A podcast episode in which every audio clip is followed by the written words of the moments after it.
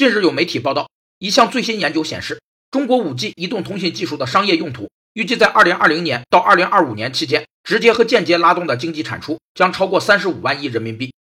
企业在计划期内生产的可供销售的产品和完成的工业性作业的价值，用货币表示的商品产量被称为商品产值。商品产值是表明企业在一定时期内为社会提供的使用价值的多少，是进行产供销平衡、编制成本计划、销售计划、利润计划的重要依据，是以价值形式表示的工业生产总量指标之一。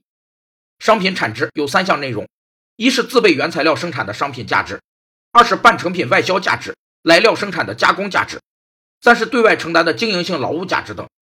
据报道，5G 将催生工业数据分析、智能算法开发、5G 行业应用解决方案等新型信息服务岗位，并培育基于在线平台的灵活就业模式。预计到2025年，5G 将直接创造超过300万个就业岗位。